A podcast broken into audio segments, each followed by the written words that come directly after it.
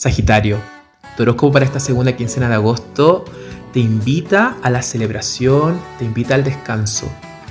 Hay mucho estrés, hay mucho cansancio acumulado.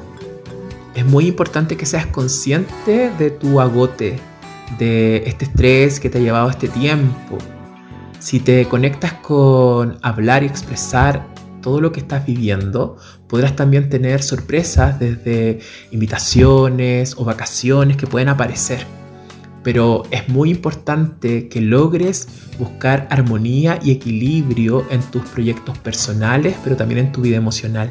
Y esa vida emocional se va a potenciar en la medida que trabajes el autocuidado, que te conectes también con estar en procesos, en situaciones mucho más distendidas o en celebraciones, en vacaciones, gozando de la, de la naturaleza, de aquello que tanto te gusta. Si te conectas con la celebración, con el poder evadir o salir un poco de la rutina, podrás también fortalecerte mucho más en relación con aquellas situaciones o procesos y proyectos que vienen a futuro.